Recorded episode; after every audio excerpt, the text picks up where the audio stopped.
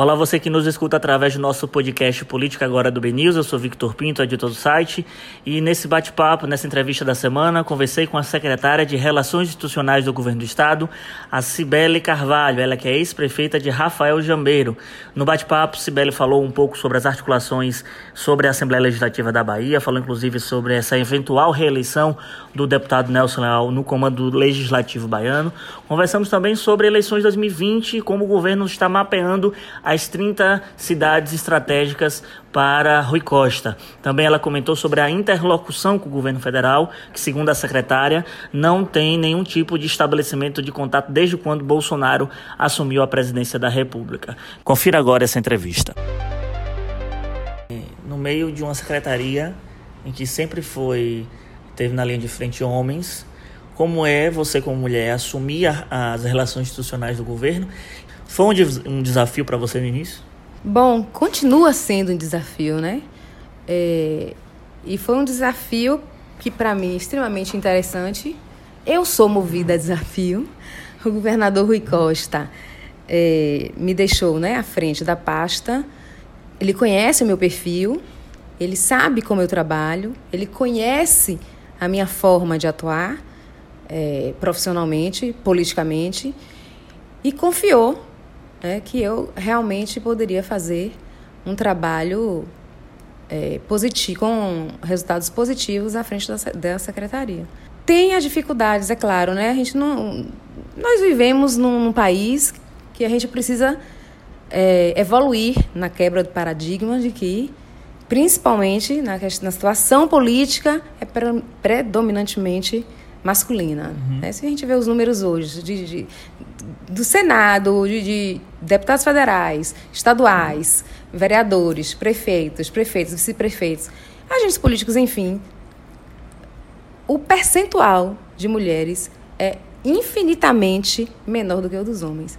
Então, assim, realmente, eu lido mais com a, a área política do sexo masculino, mas eu não tenho tido nenhum tipo de problema em relação a isso, apesar da gente, como eu te falei, viver num, num país que a gente precisa de uma quebra de paradigma aí em relação ao machismo, né? E que ganhou força um pouco com a chegada desse novo presidente, que ele reforça o tempo todo, reitera o tempo todo, além do machismo, a homofobia, a misoginia, a xenofobia.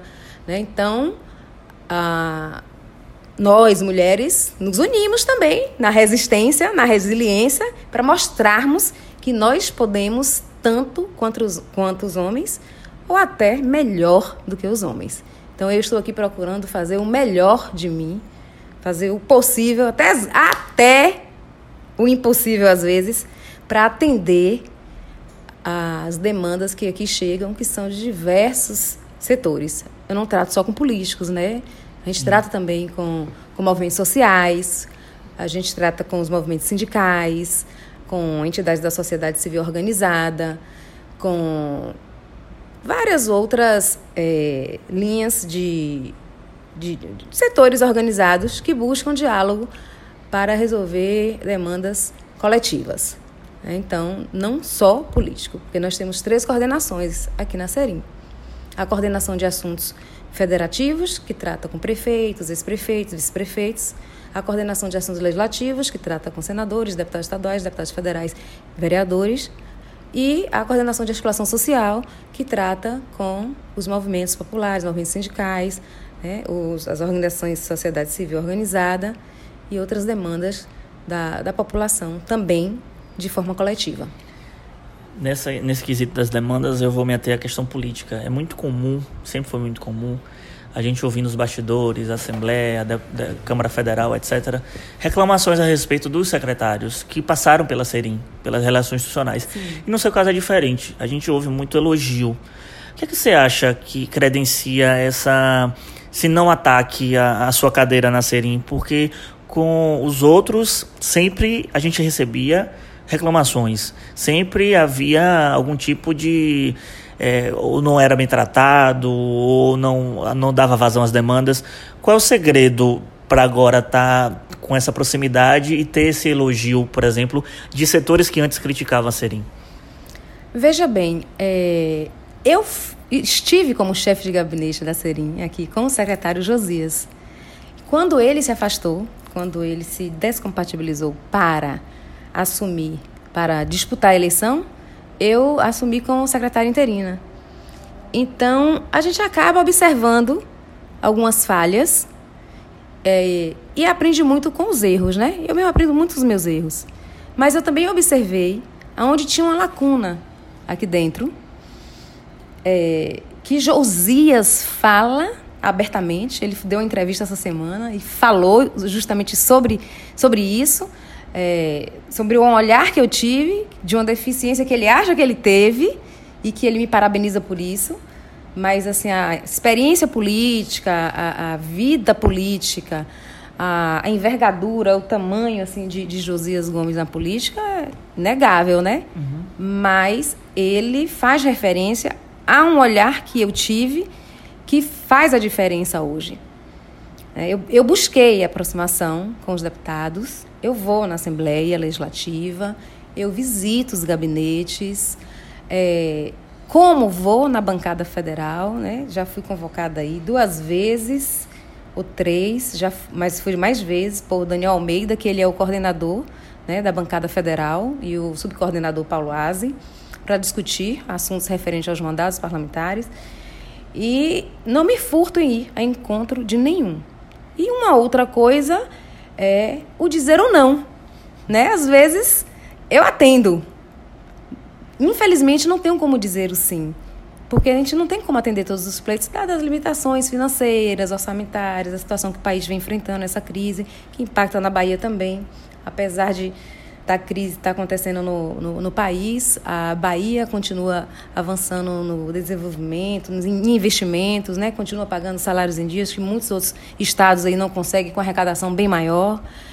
Então, é, eu tenho buscado atender de forma cordial, é, eu converso muito, eu dialogo, eu procuro, eu busco entender a situação parlamentar, eu me coloco no lugar dele, eu já fui prefeita, então, assim, eu sei o que é a cobrança de prefeito, de liderança, das bases em cima dos deputados. Às vezes eles extremamente estressados e pressionados.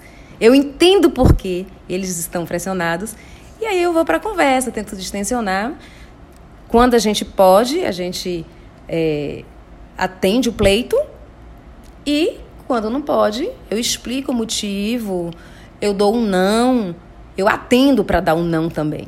Então, isso também é importante.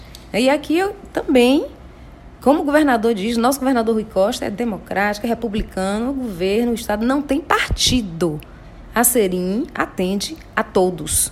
Atende base, atende oposição. Tem deputados da base que vão na Serim, assim como deputados de oposição também. E eu atendo a todos. Como também vou no gabinete de oposição e vou no gabinete da base também. Sobre a Assembleia, como é que a Serim está acompanhando é, um movimento já empreendido por aliados de Nelson Leal de tentar uma reeleição na Assembleia? Hoje é, é impossível por causa do regimento, mas articulou mudança no regimento que possam promover uma, re, uma recondução dele à presidência, sendo que há um acordo firmado entre o PP, o PSD e demais partidos da, da, da arca de alianças do governador. Você acredita que vai para frente essa reeleição? Como é que a Serim está acompanhando isso? Porque se de fato isso ocorra, eu creio, na minha visão, minha opinião, pode acontecer um racha entre os partidos da base aliada. Olha, Vitor, oficialmente nada chegou para a Serim. Entendeu? A gente lê na imprensa, a gente vê, mas não é um assunto que tem vindo à baila, à tona, na Serim, para discussão. Entendeu? E a gente considera que é um assunto que vai ser superado, porque é, é um assunto mais do legislativo, né? Dos partidos, presentes dos partidos, dos, dos próprios deputados. Não vai existir uma interferência do executivo em relação a isso, e até porque na Serim não é trazida a informação. Então, se oficialmente for trazido, e o excelentíssimo senhor governador quiser também é, conversar sobre isso, o que eu acho que ele vai também deixar para o legislativo decidir, é, Mas se precisar de interlocução, se precisar de, de diálogo, nós estamos disponíveis para dialogar, para não ter também o racha aí dos partidos, né? A gente está com uma base aí forte, atuante, coesa, bem unida, e a gente pretende continuar assim. E como estão as articulações é, visando as eleições do próximo ano? O governo tem focado em ter como aliados as 20 primeiras, 20 maiores cidades, 20 maiores colégios eleitorais. Como é que está se tratando, por exemplo, questões como Salvador, Feira, que são cidades estratégicas, isso mais relacionado na questão do arco de alianças e da governabilidade? Veja só, é, essa parte também está sendo mais está conduzida nesse processo mais pelos presidentes dos partidos, né? Então, assim, claro que a Serinha, o governo vai participar, o governador Rui Costa vai certamente conduzir todo o processo, acompanhar todo o processo, mas a gente está é, fazendo ainda um levantamento não só das 20 maiores cidades, das 30 maiores cidades, maiores, né, das 30 maiores, para observar como está a geografia política atual. Né? Porque hoje é um cenário, na próxima semana é outro. Mas estamos atentos, estamos observando e vamos sim acompanhar. Eu sei que para 2022 chegar, 2020 ainda precisa passar, mas a gente já vê também discussões a respeito da base aliada, sucessão do governador Rui Costa. É, a gente tem o PSD e o PP se digladiando numa guerra fria para tentar já assumir a cabeça de chapa. Como é que está a relação desses partidos em termos de serim, em termos de relações institucionais? Está tranquila a conversa? Super tranquila. É, a gente tem uma relação excelente com o PSD, através do presidente, Otto Alencar. É, é uma interlocução que a gente tem quase que diária, com os parlamentares também, tanto federal quanto estadual. É, e também com o governador em exercício, João Leão, que é o presidente do PP. Nós temos também uma relação muito boa de parceria, a gente conversa muito. E essa Guerra Fria eu ainda não, não identifiquei. Entendi.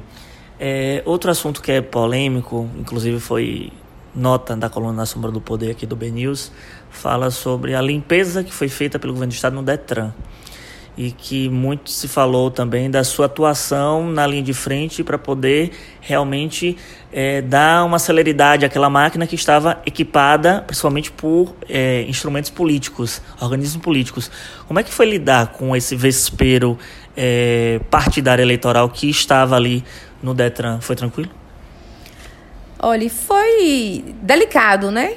Porque o governador Rui Costa, ele tomou uma decisão firme em colocar um, gestor né, à frente da, da, do Detran, um gestor técnico, ele é do quadro do Estado há muitos anos, é um PPGG, e não tem nenhum viés político hoje no comando do Detran. Mas eu precisei fazer interlocução com alguns políticos que têm alguns cargos lá e que tiveram alguns cargos lá para justamente atender o pedido do governador em tornar um órgão mais técnico, que desse mais resultado e que atendesse a população de forma mais eficiente, né, sem prejuízo ao atendimento, né, aos serviços da população, mesmo com os enxugamentos que o governador pediu que fizesse. Mas foi tranquilo. Isso na medida do possível. Isso não desagradou, por exemplo, o Podemos, que era quem tinha indicações lá? Ah, é super natural, né? Esse desagradar. Ninguém quer perder espaço, né? Um espaço importante, mas a gente vem conversando porque ah, o Podemos hoje está com, com a DAB, né? Com o Maurício Bacelar, fazendo um trabalho interessante, um trabalho importante. Eu sempre tenho conversado com Bacelar, o deputado federal, que é o presidente do partido, e a gente vem equacionando aí as dificuldades, os conflitos, que é natural dentro da política, né? O que, é que a gente pode esperar, por exemplo, da SEDU?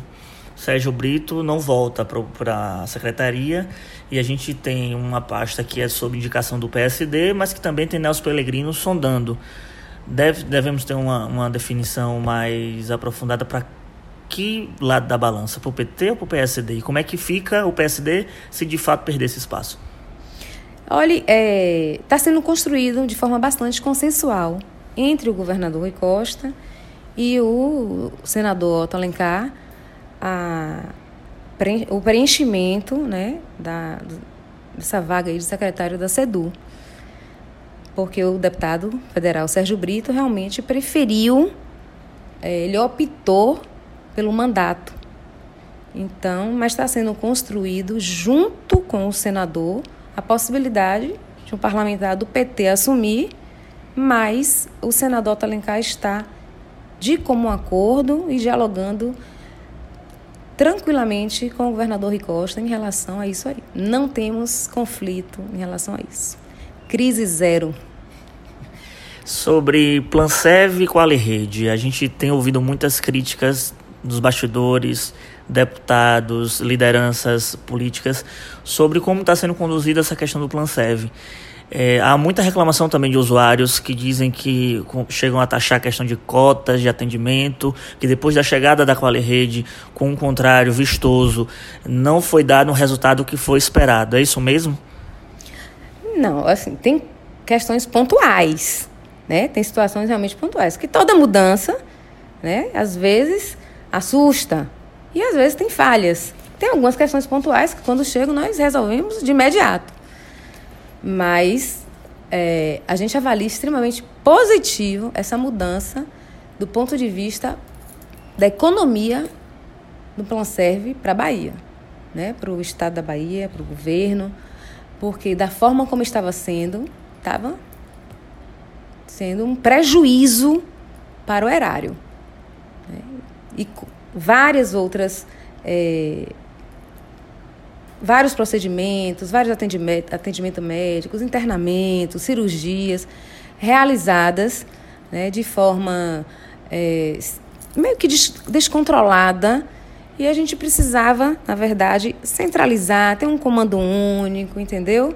E, e regrar, ter regramento da utilização do plano porque estava realmente dando muito prejuízo aos cofres públicos. Então, nós precisávamos otimizar o atendimento sem prejuízo ao atendimento do servidor.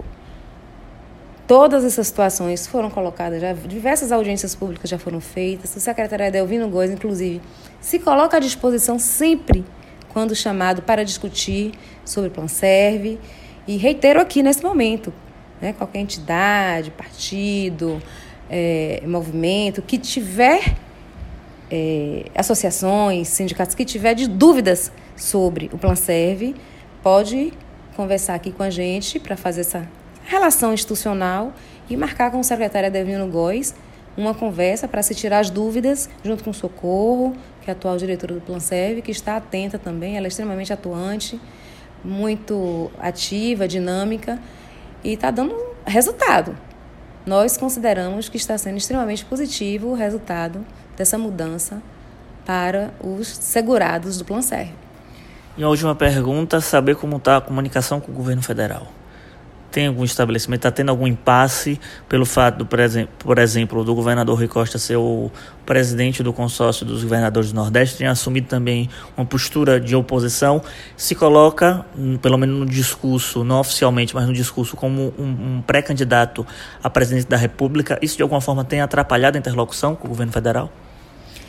Na verdade, o governo federal, desde que assumiu, faz grandes retaliações ao Nordeste em especial a Bahia, né, onde foi um resultado eleitoral extremamente é, grandioso na diferença de votos para o presidente eleito.